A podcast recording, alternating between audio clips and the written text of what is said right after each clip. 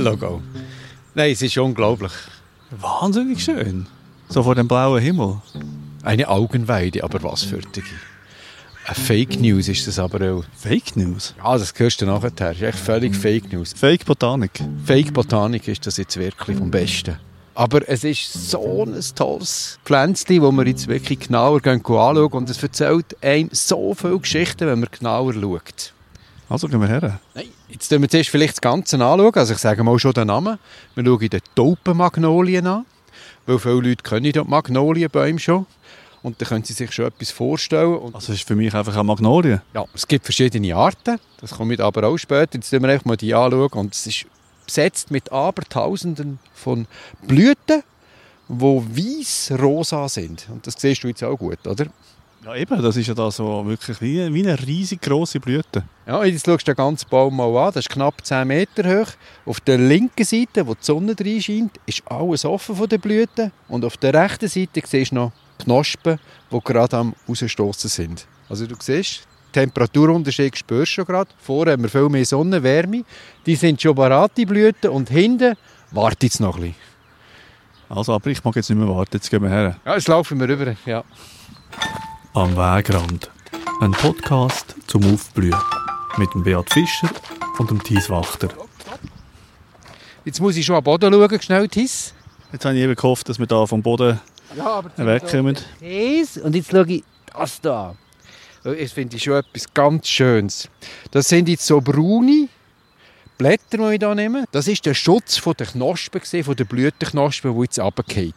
Ganz pelzig. Ja, und das ist so speziell braun und unglaublich samtig behaart. Wenn du das anlängst, ist so etwas Feines. Warte, ich wollte mal das Mikrofon herheben. Ich höre es fast nicht, so fein ist es. Und das ist ja die erste Strategie, die wir heute anschauen von dem Baum, von dieser Magnolie. Die Knospen sind alle schon im Herbst parat. Die haben das Dreh gemacht und durch den ganzen Winter sind die eigentlich am Baum und das Samtige, das siehst du eigentlich den ganzen Winter.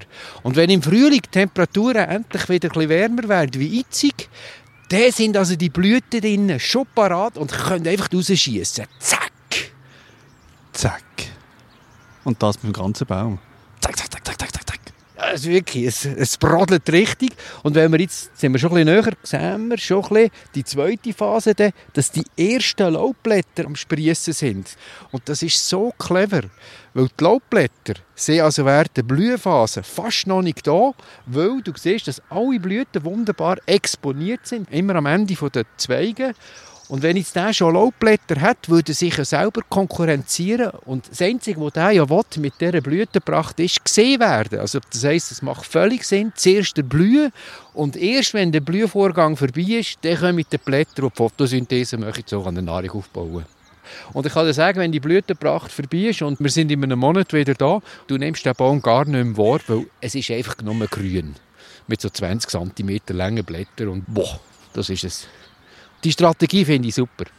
So hat jede Pflanze ihre Zeit, wo sie auffällt und ihre Zeit, wo sie weniger auffällt. Aber sobald man eine Pflanze mal kennengelernt hat, dann tut man eben immer schauen, wie geht es einer jetzt. Weil die Knospen, die ich schon gezeigt habe, das Samtige, das siehst du ja durch den ganzen Winter. Und das schaust du das nächste Mal an. Ja, das hätte ich jetzt das Jahr auch nicht beachtet, muss ich sagen. Komm, wir gehen mal ganz her. Ja.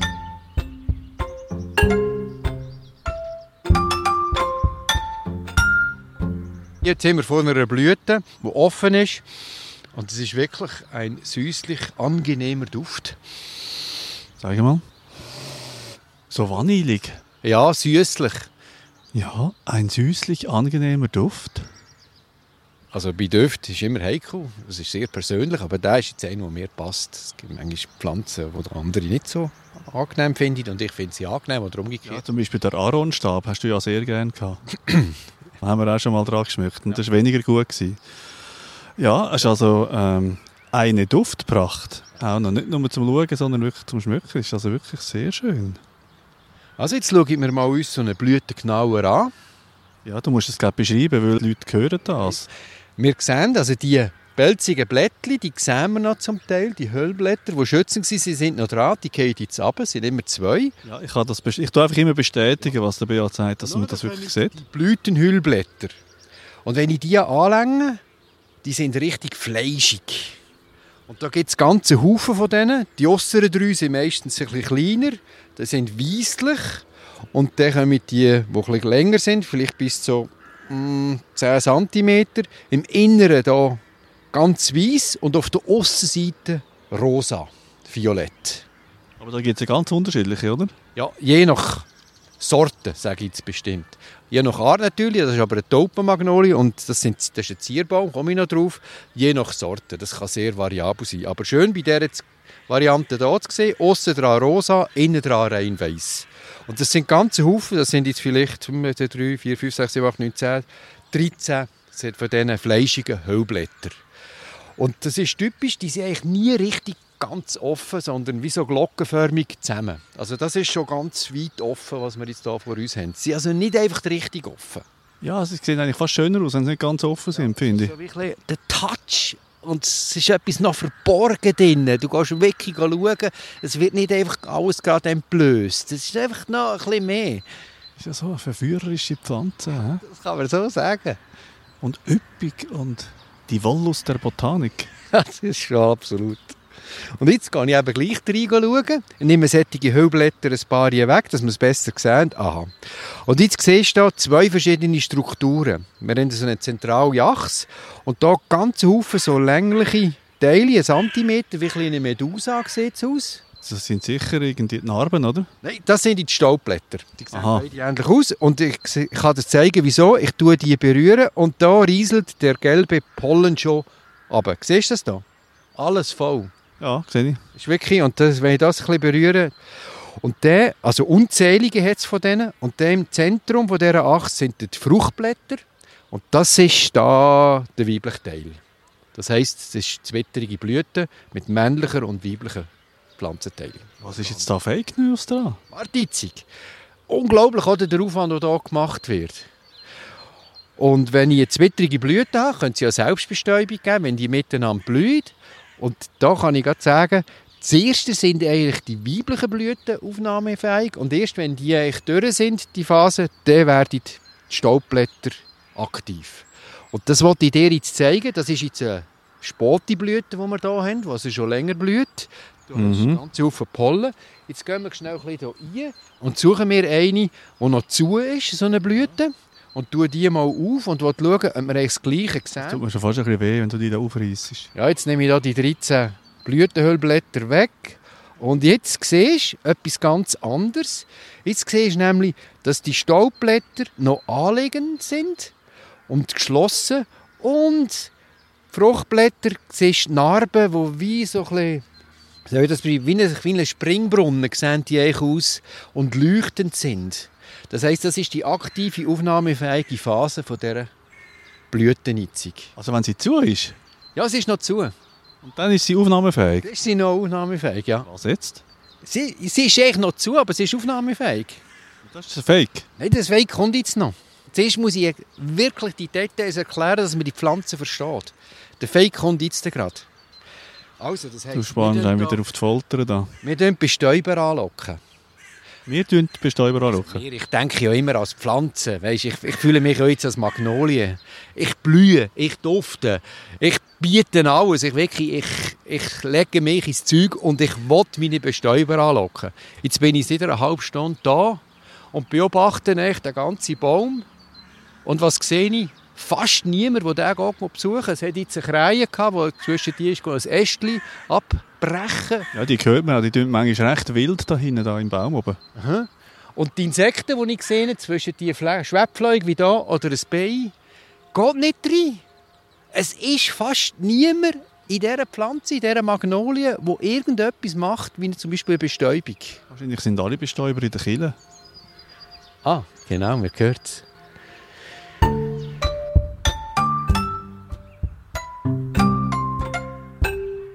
Also von der Religion her kann ich nicht mitreden bei dieser Pflanze.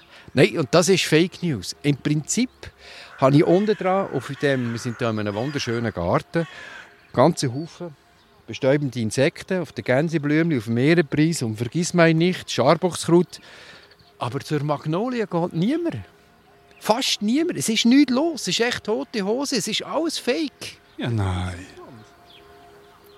Ja, Für also uns ist es natürlich schön. Also meine Emotionen sind extrem hoch, wenn ich so etwas sehe. ja, meine auch, aber jetzt tut es mir fast ein bisschen leid. So allein ohne Bestäuber.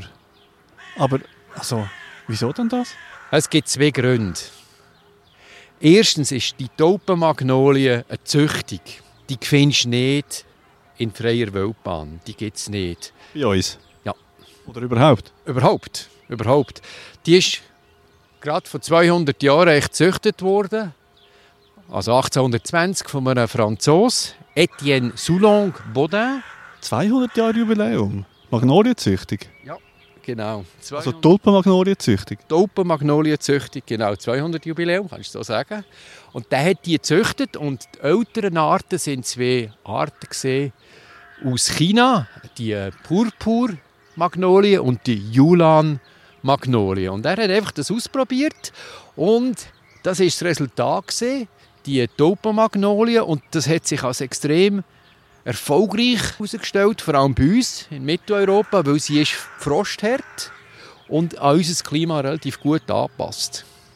Darum findet man die überall so in den Park und so, in den Gärten. Das ist die beliebteste Magnolienart, die wir haben. Und darum kann man einfach sagen Magnolie. Man muss also nicht Taubenmagnolie sagen. Aber es ist eben keine echte Art.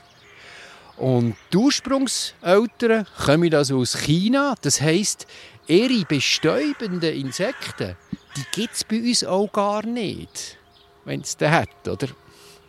Also das wären chinesische Insekten oder so. Und dann kommt noch das Zweite. Für wer tut die eigentlich sich so Zweck machen? Was für Insekten da am meisten bestäuben? Also wenn wir jetzt in das Ursprungsgebiet gehen, jetzt muss ich schnell ein bisschen Botanik machen. Magnolie, Also machst du die ganze Zeit Botanik. aber noch ein bisschen ausholen. Also, Wie viel Zeit haben wir jetzt? also da muss ich schnell machen. Es geht genau um die Zeit. Die Familie von der Magnolie, da hat es etwa knapp 250 Arten weltweit und die meisten zwei Drittel kommen in Asien, vor allem China und Südostasien vor und der andere Drittel in der neuen Welt von Nordamerika bis auf Südamerika. Das ist also das Verbreitungsgebiet.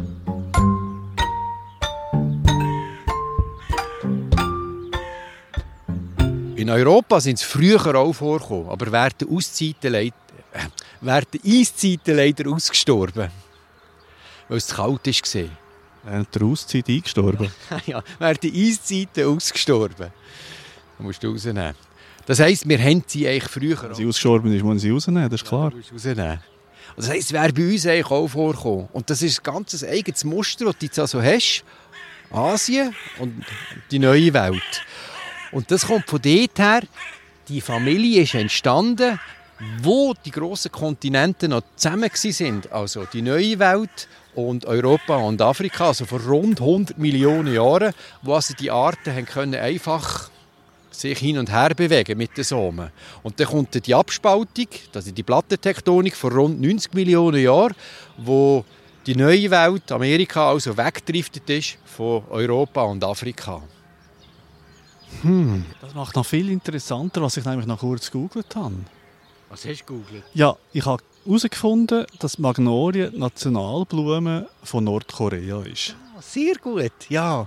Und dann habe ich herausgefunden, dass es in Arkansas, in den USA, eine Stadt namens Magnolia gibt. Genau, korrekt. Also auf beiden Orten das sind, also sind eigentlich quasi Nationalblumen oder mindestens so die Statusblumen von amerikanischen Städten und von Nordkorea. Und wenn die Kontinente nicht auseinanderdriftet wären, dann wäre wahrscheinlich auch das Verhältnis zwischen Nordkorea und den USA heute besser. Das kannst du so sagen. Und sag's mit den Blumen, oder? Beide für ihre Blumen mit dieser Pracht. Also da sind wir immer noch Menschen und haben das Ästhetische sehr gern und lassen uns gerne bezirzen.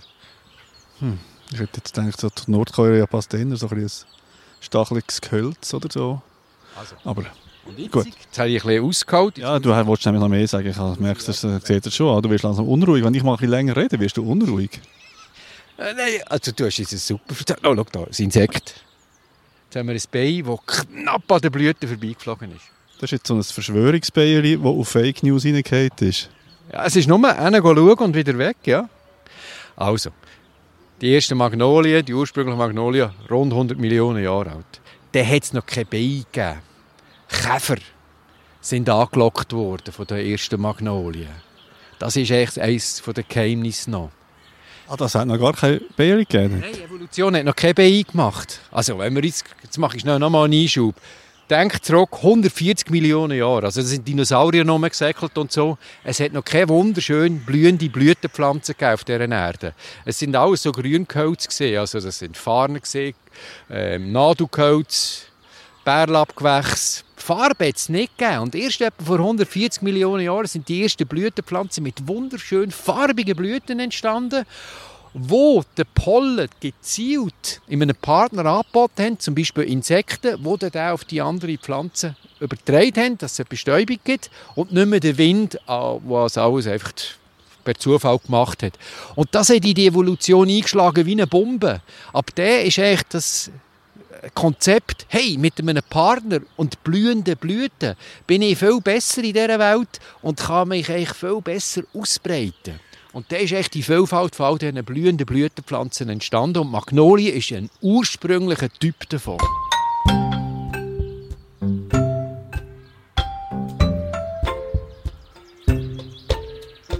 Hm, also so weit zurück geht die Partnerschaft zwischen Käfer und Magnolie.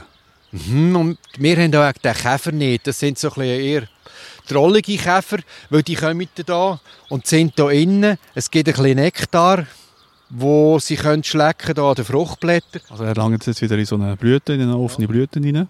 Entschuldigung. Und sie fressen oder essen vor allem den Pollen. Das ist für sie. Und darum sind auch die Blütenblätter, die für uns so schön sind, so fleischig, dass die die mögen verleiden, die, die Partner, also die, die Käfer. Was verleiden? Weißt, ich sehe ein bisschen grobe, auch weg, grobe Kerle. Die sind auch relativ gross und sind da einfach rumgelaufen und die haben sie mögen, müssen tragen. Und ja, sie haben nicht die feinsten Elemente gesehen. Also. Und darum ist es eigentlich typische käferbestäubte Pflanze. Hm. Und die Käfer haben wir nicht und darum passiert es da überhaupt nicht. Aber zwischen die gibt es sicher ein Bein, das dran geht. Oder bei den echten Magnolienarten, die bei uns ja manchmal auch in den Gärten zu finden sind, siehst du, dass Beine auch tragen oder fliegen. Aber bei dieser Taubenmagnolie ist eigentlich tote Hose, was die Bestäubung angeht. Also wir könnten wieder mal schauen, oder gang du schauen, wie viele Früchte hat es im Herbst. Und einzelne wenige Früchte hat es manchmal, aber nicht viel. Wie sehen denn die Früchte aus? Also so eine, so wie, eigentlich wie ein Zapfen von einem Nadelbaum. So ein bisschen geschwulstig. Und der ist wunderschön. Wenn die reif sind, dann geht es auf die Seite auf und dann kommt ein roter Samen raus. Ganz klein, einen halben Zentimeter. Der ist leuchtend rot.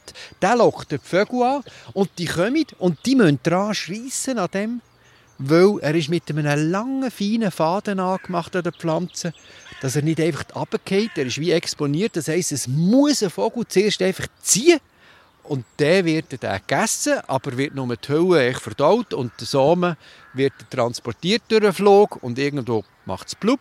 Und im Kotbeet hast du natürlich Nährstoff und Feuchtigkeit und dann kann er wieder keimen. Jetzt ist mir irgend so ein Magnolia-Pollen in den Hals geraten. Vielleicht war es einfach ein Versuch, dich mal ein bisschen zu unterbrechen. Also, es ist ein üppiger Baum und ich glaube, es wird eine üppige Episode. Du hörst nicht auf. Du gehst zurück in die Evolution. Und, aber du willst ja sicher auch noch, es gibt ja sicher noch Sachen, die du noch erzählen willst. Was hast du noch auf dem Herz? Es ist echt ein toller Baum, wenn er auch Fake News ist. Es ist eigentlich das, oder? Wir sind hier in einem Garten. Und zwar nebendran fließt die Aare. Und da hat es also tatsächlich, ich habe vorhin nachgeschaut, 10 Grad ist die Aare im Moment. Hat es also tatsächlich solche, die da sind, schwimmen drin. Und es hat recht viele Vögel, man hört es. Aber was hast du sagen?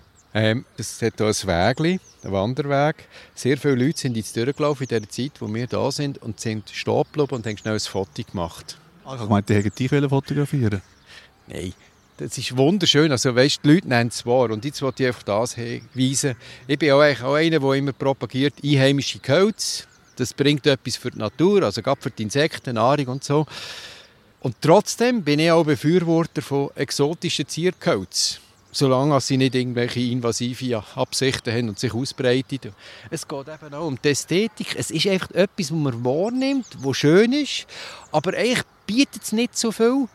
Halt, wenn man eben genauer schaut, es wird einfach nicht bestäubt, aber ich habe jetzt wirklich vorhin schon gesehen, Krähen, die gehen Material holen für ihre neue Nester. Es wird schon gebraucht, aber halt einfach nicht wie ein einheimisches Gehölz. Es wird sicher mehr gebraucht. Also von mir aus könnte die ruhig ein bisschen invasiver sein.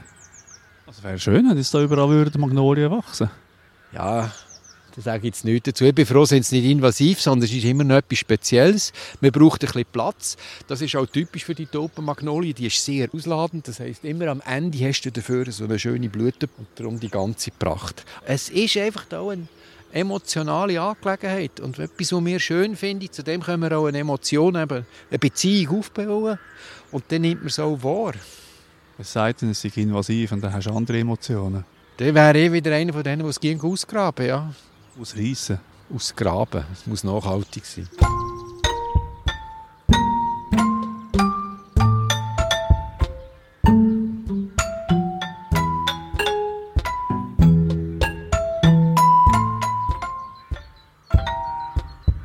Schlusswort.